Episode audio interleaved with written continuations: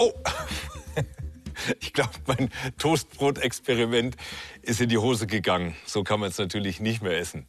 Servus bei Gut zu wissen. Krosses Toastbrot oder hier der neueste Trend, geröstete Haferflocken, gehören bei vielen von uns zum Frühstück. Nur zu viel geröstet ist natürlich ziemlich ungesund, denn dabei bildet sich das gefährliche Acrylamid. Das bildet sich zum Beispiel auch beim Frittieren von Pommes. Mmh. Oder halt beim Rösten oder Braten. Und deswegen sind die Hersteller dazu aufgerufen, bei ihren Produkten darauf zu achten, dass möglichst wenig Stoffe drin sind, aus denen sich das Acrylamid bilden kann. Nur, passiert das auch wirklich? Noch sind sie blass und roh. Der Backofen soll das ändern. Also ich erwarte natürlich jetzt richtig knusprige Pommes, wie so Pommes auch äh, sein müssen. Ne? Richtig goldgelb und ja, vor allem knusprig. Ja. Gelingt das mit den Angaben der Hersteller? So. 18 Minuten ist angesagt. Müssen wir noch ein bisschen warten. 18 Minuten bei 180 Grad. Das steht auf vielen Verpackungen. Wir testen verschiedene Pommes. Hier eine Sorte beispielhaft. Viel zu Hause sein lässt uns offenbar mehr Tiefkühlpommes essen. Jedenfalls aßen Menschen in Deutschland 2020 17 Prozent mehr davon als 2019. Die Hälfte der Zeit ist um. Die Pommes? Noch blass. Die Angaben der Hersteller scheinen zu niedrig. Warum? Es soll doch schmecken.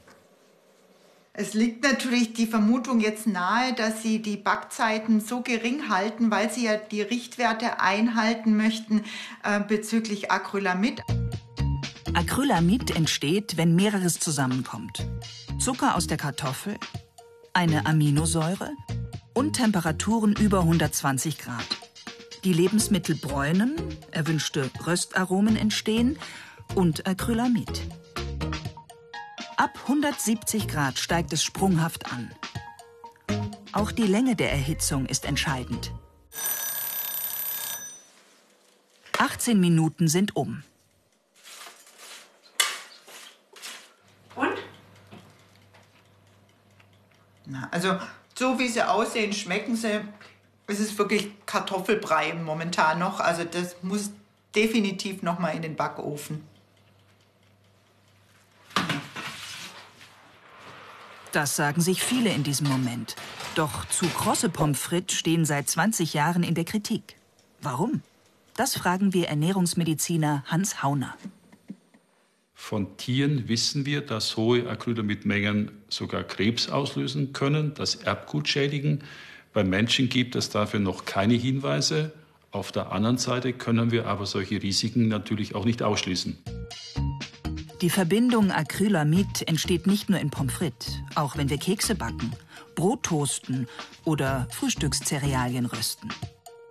Je heißer und länger, desto mehr. Gibt es eine Menge, die noch nicht gefährlich ist? Wann es gefährlich wird, das wissen wir derzeit nicht. Deshalb sagen wir immer und auch die Behörden, zum Beispiel in Brüssel, dass man versuchen sollte, den Anfall, die Entstehung von Acrylamid so weit wie es geht herunterzudrücken. Und da gerade Kinder ja sehr viel Pommes essen, wäre es schon auch wichtig, äh, darauf zu achten, dass das nicht jeden Tag konsumiert wird, sondern Kartoffeln vielleicht auch in anderer, gesünderer und ebenso schmackhafter Form dann verabreicht werden. Es liegt also an uns, wie wir Pommes frites essen kross und mit erhöhter Krebsgefahr oder labbrig und gesund. Mit den niedrigen Angaben sind die Hersteller aus der Verantwortung. Sie könnten das Acrylamid aber auch weiter reduzieren. Wie ist bekannt, so Krehl. Es gibt ja schon seit einigen Jahren die Toolbox, wo man einfach ähm, ja den Herstellern Dinge an die Hand gegeben haben, was sie tun können, um die Acrylamidwerte in den einzelnen Lebensmitteln zu reduzieren. Zum Beispiel, dass man Kartoffeln verwendet mit weniger Stärke. Also hier gibt es wirklich genügend Tipps und Tricks. Die Hersteller müssen es nur nutzen. Neben politischen Forderungen können wir nur selbst versuchen, Acrylamid zu reduzieren. Dick statt dünn. So essen wir weniger krosse Oberfläche im Vergleich zur Gesamtmenge. Wenden. So werden die Pommes frites unten nicht feucht, sondern von allen Seiten kross. Backpapier. So kommt keine direkte Hitze dran. Und generell Kartoffeln lieber kochen, dünsten oder dämpfen. So bleibt die Temperatur niedriger und die Kartoffel gesünder. Sie wollen eine größere Wohnung oder am besten ein Haus mit Garten und finden nichts? Ja, klarer Fall von Wohnungsnot. Es müsste mehr gebaut werden. Doch Bauen ist ziemlich klimaschädlich und neue Häuser bedeuten Flächenfraß. In Deutschland werden täglich 60 Hektar zugebaut. Das ist mehr als ein Einfamilienhaus pro Minute. Könnten Tiny Houses die Lösung sein oder zumindest ein Teil der Lösung? Die kleinen feinen Häuschen, die machen ja auf den ersten Blick keine Probleme. Also schauen wir mal genauer hin. Stefan Fritz lebt in einem Tiny House. Auf weniger als 20 Quadratmetern kocht, arbeitet und schläft er. Die Idee? Günstig im eigenen Haus leben. Er will außerdem Ressourcen sparen und die Umwelt schonen.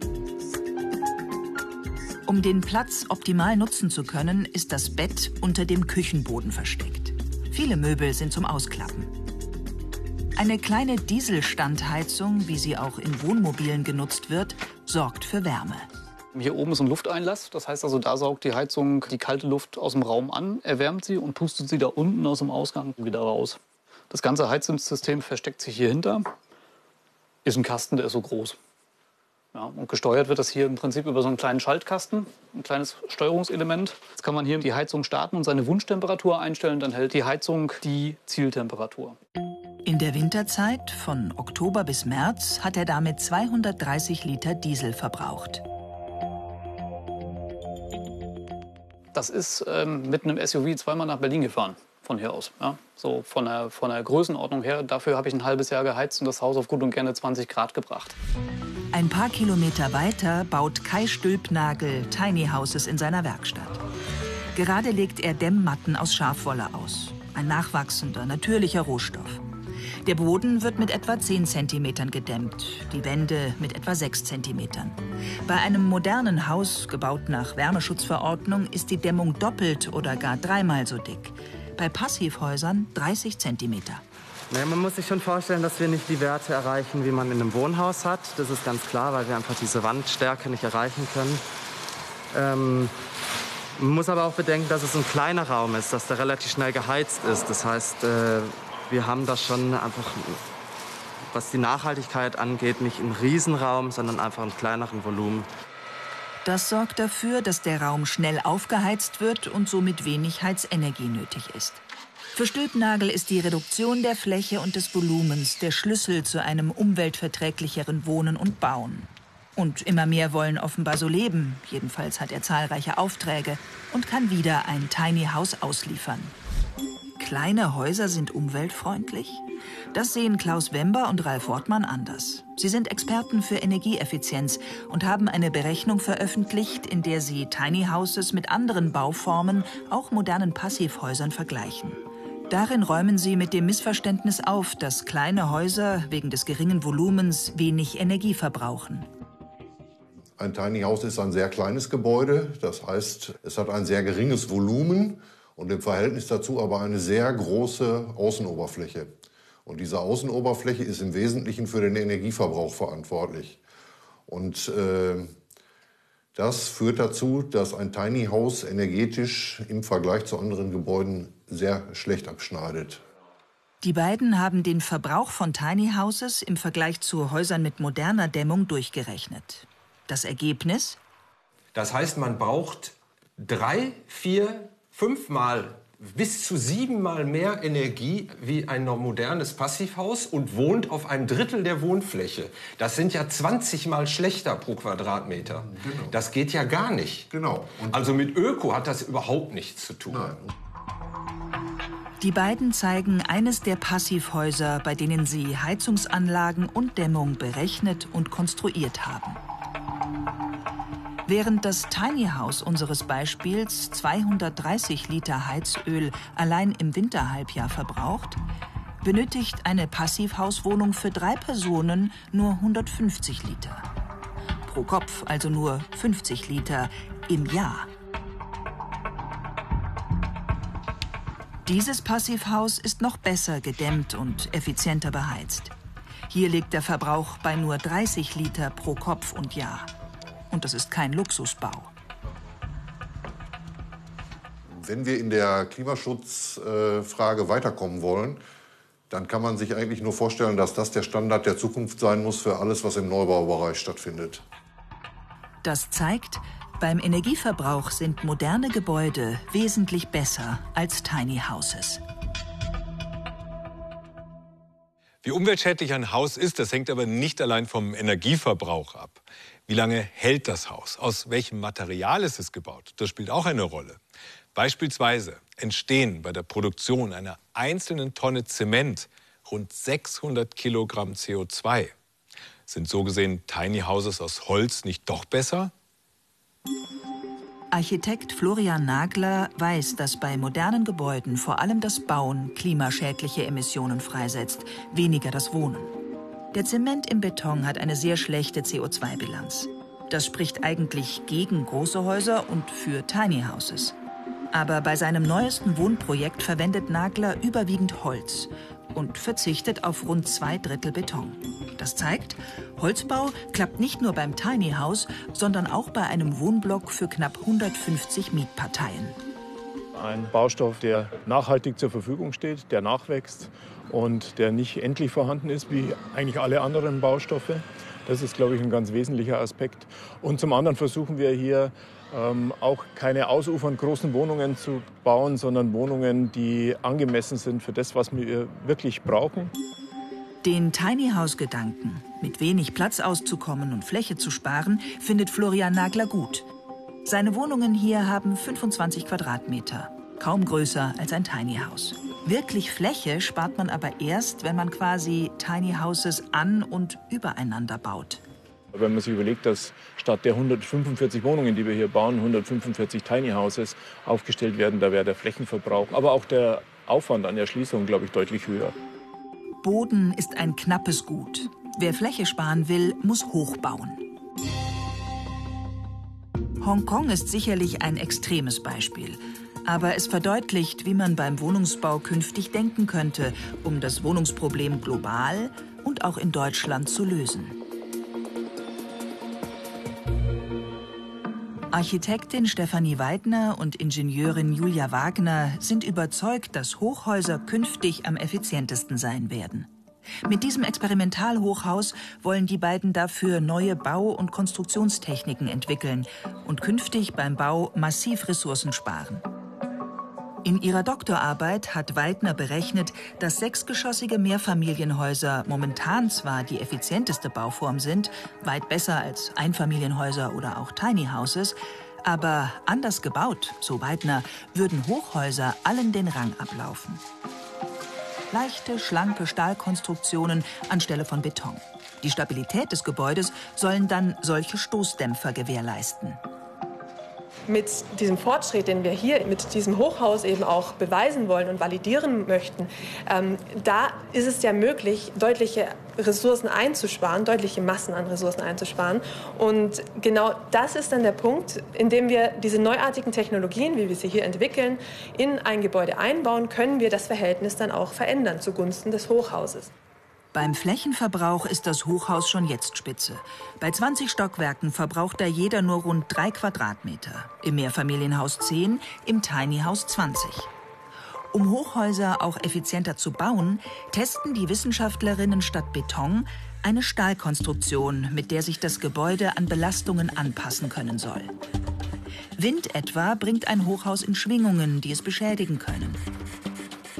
Große Stoßdämpfer sollen die Schwingungen ausgleichen. Auf der Konstruktion angebrachte Sensoren registrieren die Schwingungen und übermitteln sie an einen Computer. Der errechnet die nötige Gegenbewegung und setzt entsprechend die Stoßdämpfer, Aktoren genannt, in Bewegung. Wenn so ein Gebäude mit einem Wind beaufschlagt wird, dann kann man sich vorstellen, wie wenn ich mich bewege und es wackelt. Ähm, und ich kann mit meinen Muskeln dann einfach dazu führen, dass ich gerade stehe. Und genau das tun diese Aktoren im Gebäude. Und dämpfen so Schwingungen, die durch Wind ausgelöst werden. Das Wohnhaus der Zukunft wird wohl groß, hoch und vor allem intelligent gebaut sein. Tiny Houses können das Wohnproblem nicht lösen und sind auch ökologisch fragwürdig. Hohe Häuser dagegen bieten die Chance, beides zu schaffen. Ausreichend Wohnraum und ressourcen- und flächensparendes Bauen.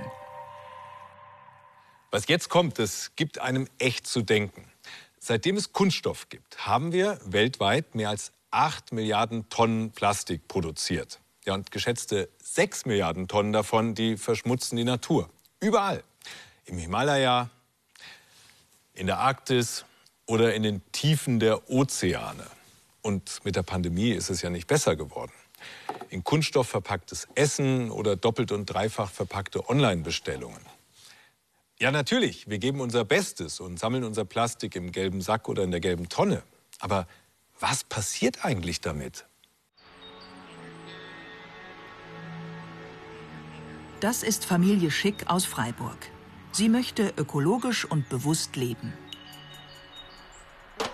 Doch in einem Fünf-Personen-Haushalt fällt nicht nur ein Haufen Arbeit, sondern auch jede Menge Müll an.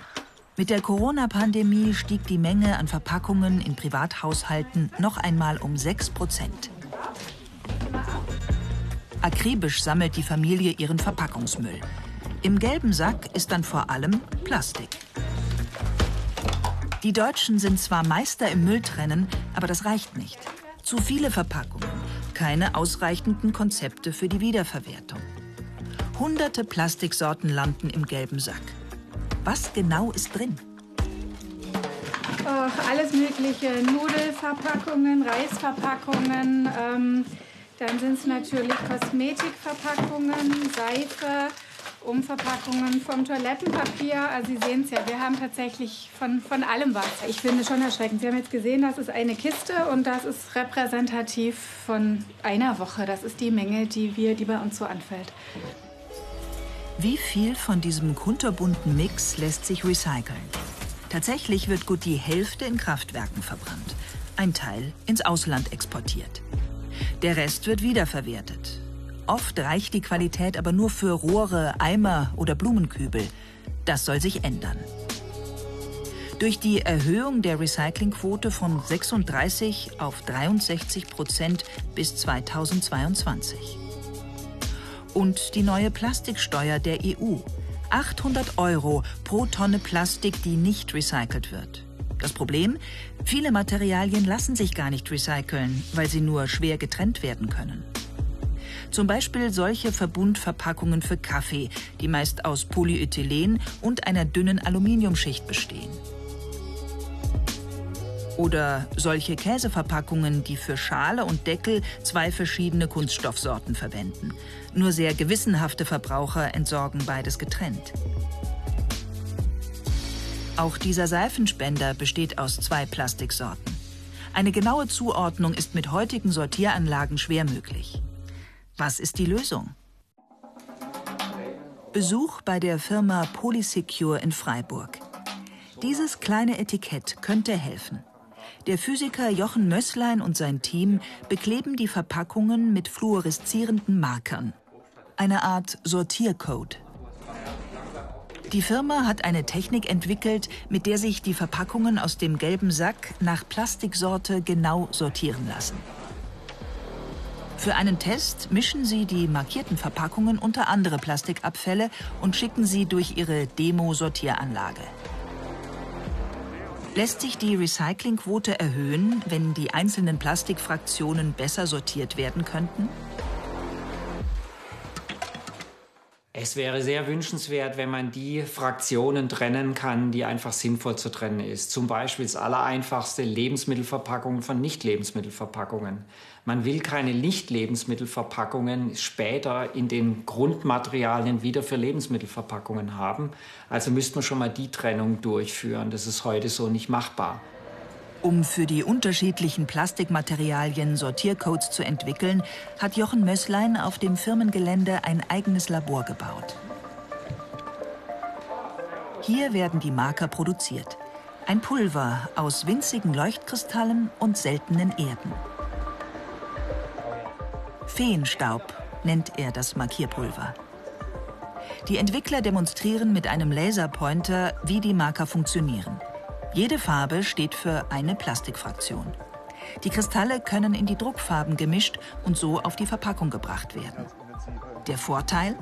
Also die Träserkristalle sind sehr, sehr robust. Und einmal aufgebracht auf eine Verpackung kann man immer wieder die Fluoreszenz nutzen. Also die degeneriert nicht. Das ist extrem robust.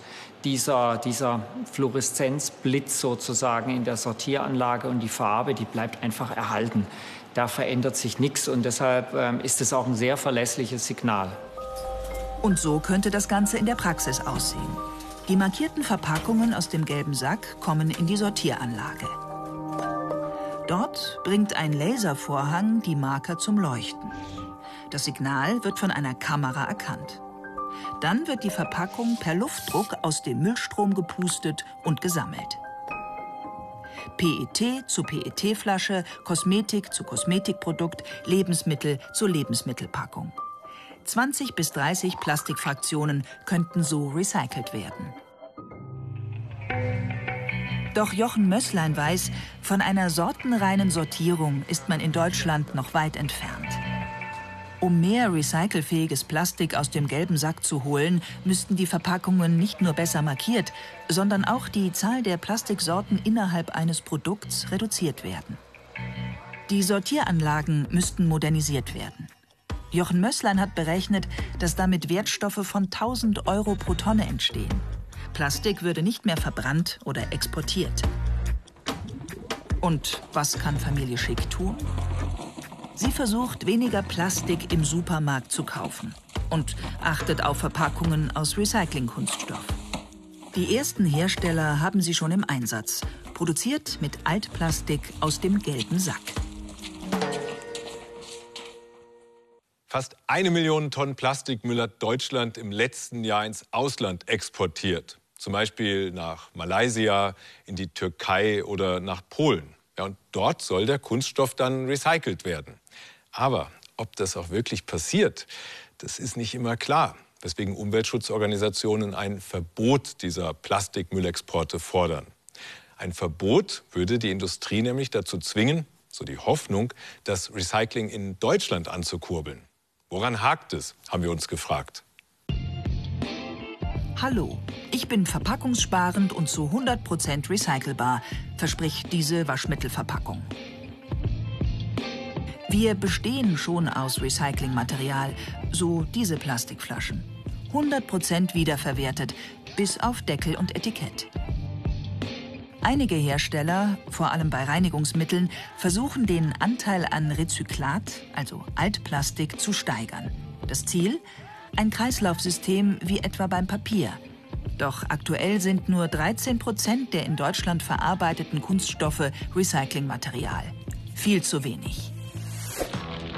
Die meisten Kunststoffe werden mechanisch recycelt, also gereinigt, gehäckselt und dann in einem speziellen Scanner nach Farben vorsortiert. Anschließend kommen sie in den sogenannten Extruder, wo sie eingeschmolzen und zu neuem Granulat verarbeitet werden.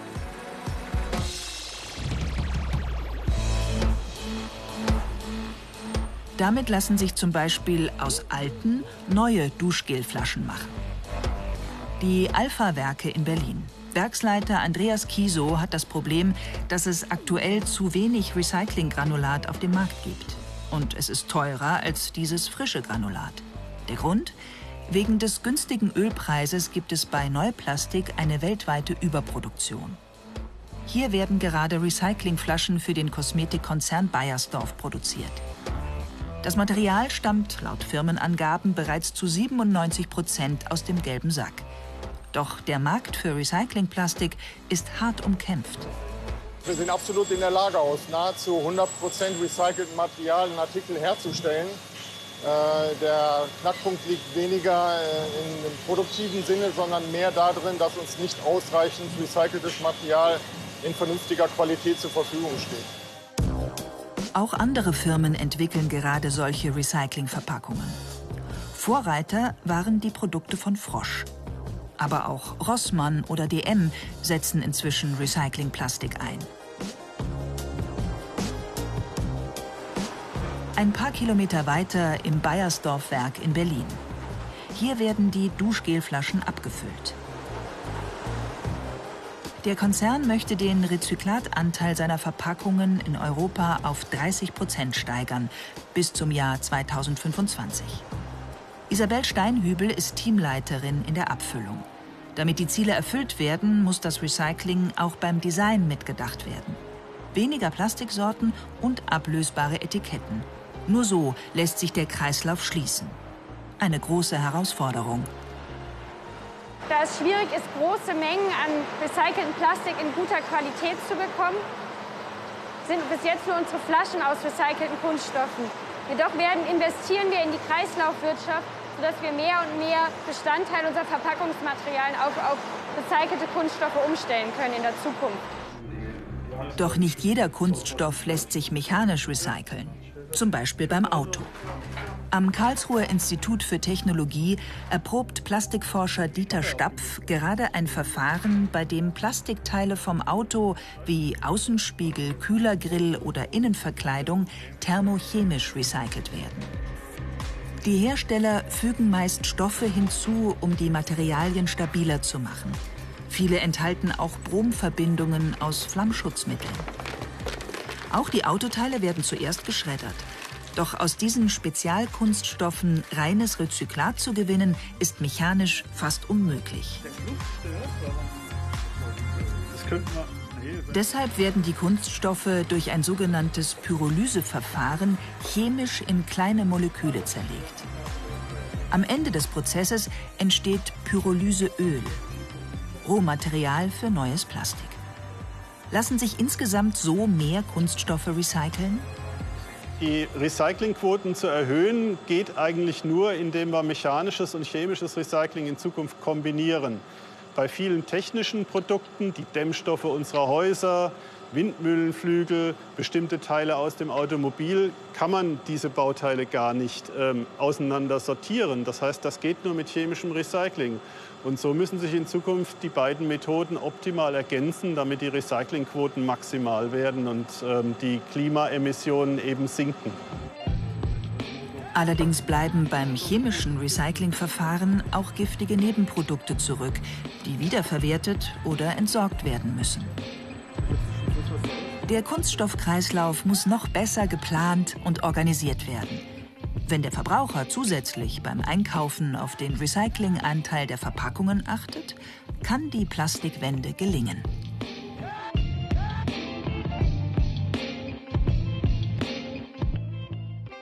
Wegwerfprodukte aus Plastik wie Strohhalme, Kaffeebecher, Teller oder Besteck, die dürfen ab Anfang Juli in der EU nicht mehr verkauft werden. Jedenfalls, wenn es dafür gute Alternativen gibt. Und die, die gibt es ja schon. Hier zum Beispiel Strohhalme aus Bambus oder Kaffeebecher aus Waffelteig und Löffel aus Brot.